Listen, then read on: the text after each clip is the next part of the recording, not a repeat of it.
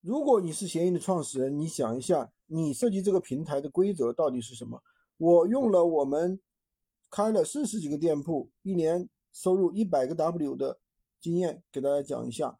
首先，我们平台的规则，闲鱼平台的规则它是复杂是非常必要的，啊，否则大家都是每天去 S 单 S 单去上新就可以了呀，对吧？那么平台其实还有其他的一些目的。第一呢，希望大家降价。因为平台肯定希望自己的商平台的商品更有价格优势，能吸引更多的人。第二呢，希望大家能优化产品的一些介绍，提高产品详情的质量，从而提高转化率。比如说，希望商家都留在自己的平台，设置一些小任务，让商家很容易就能做得到的，给他们奖励一些闲鱼币，闲鱼币可以用来推广获取曝光。那比如说，希望商家服务好客户。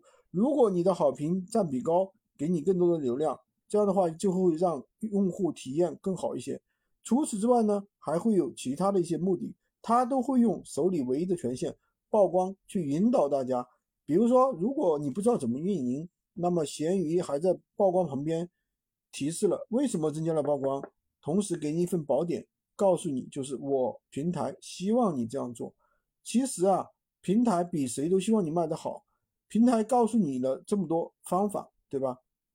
好吧，今天就给大家讲怎么样提高闲鱼曝光的一些方法，讲了这些底层逻辑，相信的话就可以，大家就可以那个啊去分析怎么样提高我的闲鱼曝光量。